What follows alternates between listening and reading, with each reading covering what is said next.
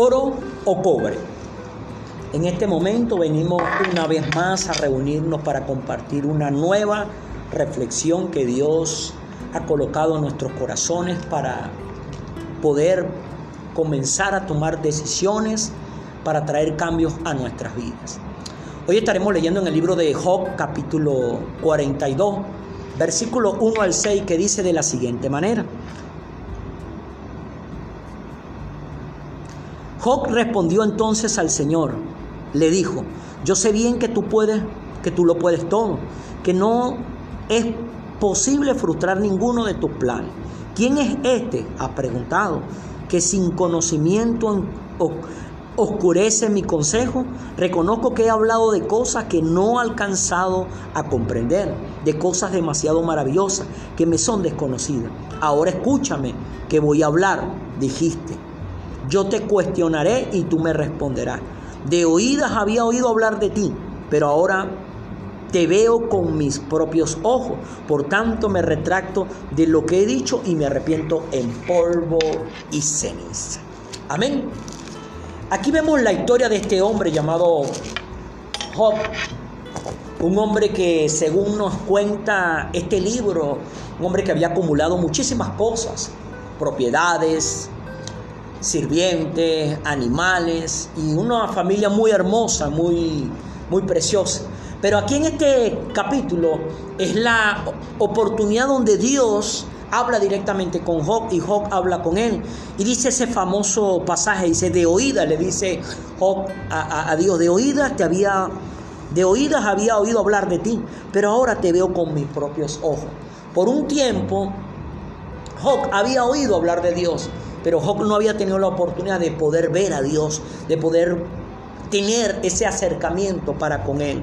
Pero algo que nosotros podemos ver en la vida de este hombre llamado Job es que a pesar de que no tenía una relación personal como tal con Dios, de no verlo, sino de solamente oírlo, Job logró conquistar y lograr muchísimas cosas. Pero vemos algo en la vida de este hombre, en el mismo libro de Job, capítulo 1, versículo 8 al 12. Mire lo que dice. ¿Te has puesto a pensar en mi siervo Job? Volvió a preguntarle el Señor. No hay en la tierra nadie como él. Es un hombre recto e intachable, que me honra y vive apartado del mal. Satanás replicó. ¿Y acaso Job te honra sin recibir nada a cambio? ¿Acaso no está bajo tu protección él y su familia y todo todas sus posesiones. De tal modo has bendecido la obra de sus manos, que sus rebaños y ganados llenan toda la tierra. Pero extiende la mano y quítale todo lo que posee, a ver si no te maldice en tu propia cara. Muy bien, le contestó el Señor. Todas sus, sus posesiones están en tus manos con la condición de que a él no le pongas la mano encima. Dicho esto, Satanás se retiró de la presencia del Señor. Aquí vemos que Dios está teniendo una conversación con Satanás y el centro de la conversación era Job. Dios está haciendo como alarde de las actitudes y los comportamientos que Job tenía. ¿Acaso no has considerado a mi siervo?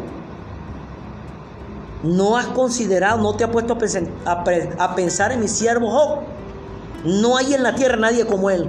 Es un hombre recto e intachable que me honra y vive apartado del mal. Note que esta referencia la está dando es el propio Dios. No la está dando otro hombre, no la está dando Satanás, la está dando es el propio Dios, que es el que conoce realmente la vida verdadera de cada ser humano que pisa sobre esta tierra. Pero Satanás le levanta un argumento a Dios referente a Job. Dice, ah, claro, él no es así porque tú le has dado bendición a todo. Lo has llenado de posesiones, de bendiciones, le has resguardado su hogar, le has resguardado esto. Y empieza como que una querella ahí entre Dios y Job, entre Dios y Satanás con referencia a Job. Pero mire lo que le dice Dios, le da el permiso a Satanás. Muy bien, le dice el Señor a Satanás, todas sus posesiones están en tus manos con la condición de que él no le pongas la mano encima. Dicho esto, Satanás se retiró de la presencia de Dios. ¿Qué fue a hacer Satanás? Fue a destruirle todo a Job. En un solo día, Satanás le destruyó los bienes, las posesiones, las propiedades, el ganado, los sirvientes, los hijos, todo en un solo día. Pero cuando tú lees allí esa escena donde Job lo pierde todo. Las, las, propiedades, los animales, los sirvientes y aún sus propios hijos. La actitud de Job fue levantarse, rasgarse las vestiduras, rasparse la cabeza, postrarse y adorar a Dios. Y decir una famosa palabra que siempre nosotros compartimos. desnudo salí del vientre de mi madre y desnudo de volver al vientre Desnudo, de, desnudo he venido a esta tierra y desnudo me, me he de ir de esta tierra. Jehová dio, Jehová quitó. Bendito sea el nombre de Dios. Note la actitud de Job. Ahora vuelve a ocurrir otra conversación entre Dios y entre Satanás. Capítulo 2 del libro de Job, versículo 3 al 6 dice, ¿te has puesto a pensar en mi siervo Job? Volvió a preguntarle el Señor. No hay en la tierra nadie como él. Es un hombre recto e intachable, que me honra y vive apartado del mal. Y aunque tú me instaste, me insistaste contra él para arruinarlo sin motivo, todavía mantiene su integridad. Una cosa por la otra, replicó Satanás. Con tal de salvar la vida, el hombre da todo lo que tiene, pero extiende la mano y hiérelo, a ver si no te maldice en tu propia cara. Muy bien, le dijo el Señor a Satanás. Job está en tus manos. Eso sí, respeta su vida. Volvemos a ver otra conversación entre Satanás y Dios con referencia a Job, a la vida de Job. Pero vemos que aquí en este punto Dios permitió que Satanás le quitara todas las posesiones a Job, pero no le permitió tocar su vida.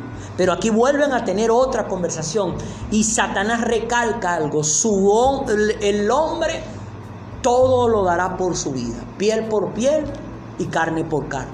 Vemos que entonces viene Dios y le dice a, Satanás, bueno, está bien, he aquí, Él está en tu mano, tócalo, pero no le quites la vida.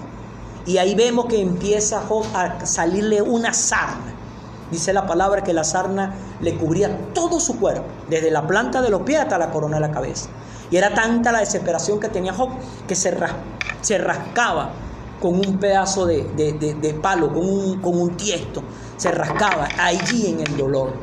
Vemos entonces que empieza una serie de cosas en la vida de Job. Empieza Job a experimentar el dolor en cuerpo y alma, el dolor de la pérdida de toda y cada una de sus posesiones, sus bienes, sus propiedades, sus sirvientes y aún la vida de su propio hijo. Pero aquí entonces viene él y pierde la salud. Y allí, hermano, comienza un desastre en la vida de Job. Pero llega este punto en el capítulo 42, que fue donde comenzamos versículo 1 al 6, donde Dios le dice, pero en el versículo 4 le dice, ahora escucha. Versículo 5 le dice, de oídas te había oído, pero ahora te veo con mis propios ojos. ¿Por qué? Porque allí se le presenta a Dios a Job, en medio de su dolor, en medio de su sufrimiento, en medio de su desgracia. Ahora mire esto, todo lo que Job logró construir, alcanzar, lograr, y levantar, pero solamente oyendo de Dios. Pero aquí en este punto, cuando, lo que, cuando quedó Job absolutamente sin nada, aún hasta la propia salud la había perdido, logró ver a Dios y lo vio cara a cara. Pero en este mismo capítulo 42, versículo 12 al 17, podemos leer lo siguiente. El Señor bendijo más los últimos años de Job que los primeros, pues llegó a tener 14 mil ovejas seis mil camellos, mil yuntas de bueyes y mil asnas. Tuvo también catorce hijos y tres hijas. A la primera de ellas le puso por nombre Paloma, a la segunda la llamó Canela y a la tercera Linda. No había en todo el país mujeres tan bellas como las hijas de Job. Su padre le dejó una herencia. Su padre les dejó una herencia, lo mismo que a sus hermanos. Después de estos sucesos, Job vivió 140 años Llegó a ver a sus hijos y a los hijos de sus hijos hasta la cuarta generación. Disfrutó de una larga vida y murió en plena ansiedad, lleno de días, dice otra versión. Ahora vengo a poner esta, este pensamiento en el corazón de ustedes en esta hora. Vemos en Job que él solamente había oído hablar de Dios y logró alcanzar muchas cosas, pero en un determinado punto de su vida lo llevó a perder todo. Ahora, ¿Cuándo es que Job recuperó todo lo que había perdido? Todo por lo cual había trabajado por muchos años cuando se encontró cara a cara con Dios. Y ahí dice que recuperó todo. el Señor lo bendijo los últimos años, vivió 140 años después de esa desgracia pero le devolvió hijos, 14 hijos, y le devolvió tres hermosas hijas. Y ahí leemos la lista de todo lo que Job logró recuperar. Pero vemos que todo fue al doble de lo primero que perdió. Aquí vemos en Job como el oro y el cobre. El oro y el cobre se parecen, pero no valen lo mismo. Oro, la definición de oro en el diccionario, elemento químico metálico de color amarillo, muy dúctil y maleable, y uno de los más pesados y es un metal muy caro. Pero mire lo que dice del cobre, cobre, un metal rojizo, maleable y dúctil, buen conductor del calor y de la electricidad.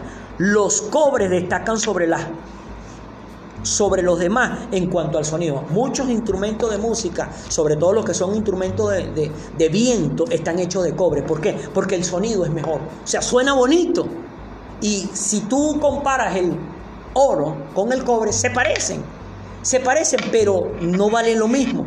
Hay muchas cosas que lo, que lo asimilan. Y una de las cosas es que dice que es dúctil, o sea, es un ente conductor y también maleable, o sea, se le da la forma que uno quiera darle.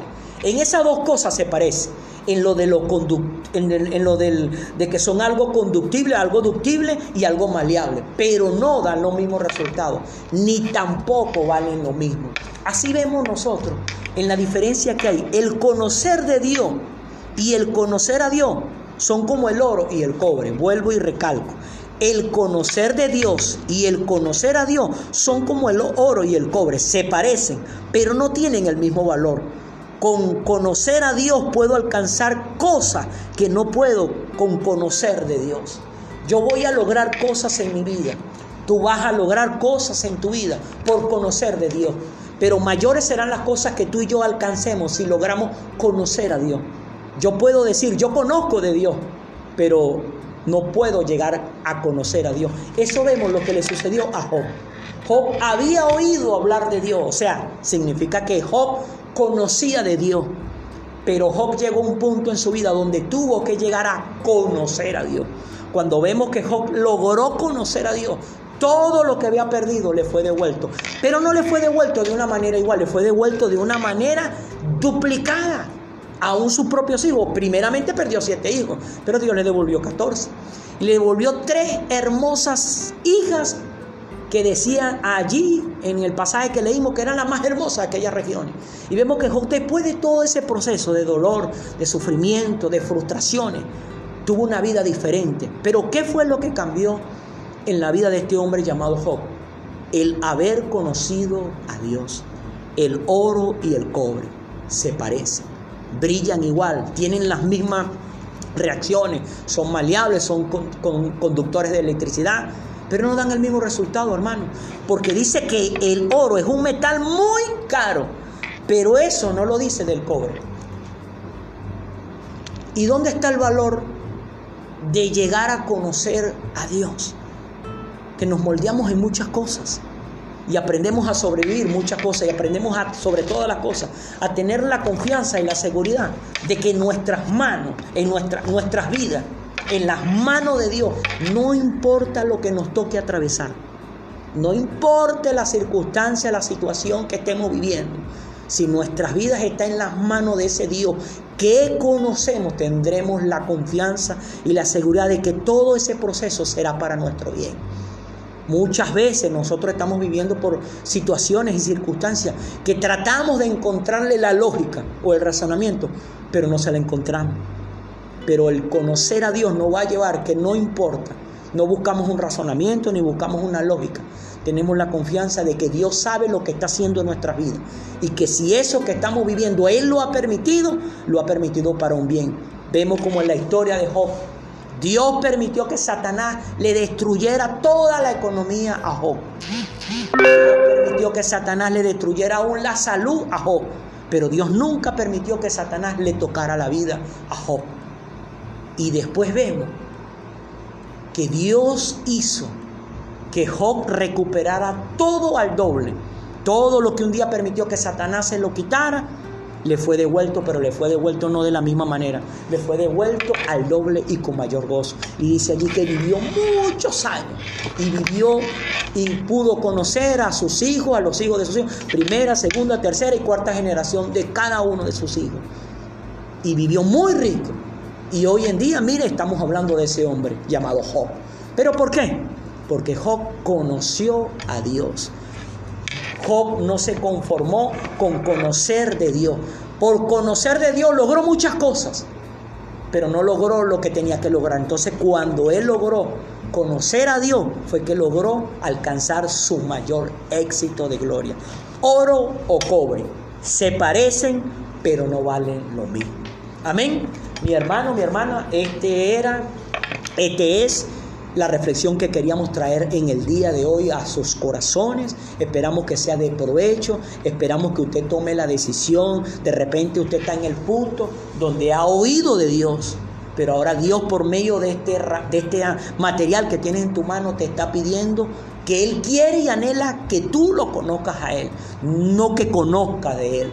Los milagros van a llegar a tu vida, los milagros van a llegar a mi vida, los milagros van a llegar a nuestra vida. Es por conocer a Dios, no por conocer de Dios.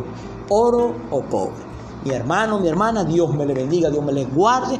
Recuerde, nuestro Señor Jesucristo murió en la cruz por todos nosotros para traernos una vida diferente. Dios me le bendiga, Dios me le guarde.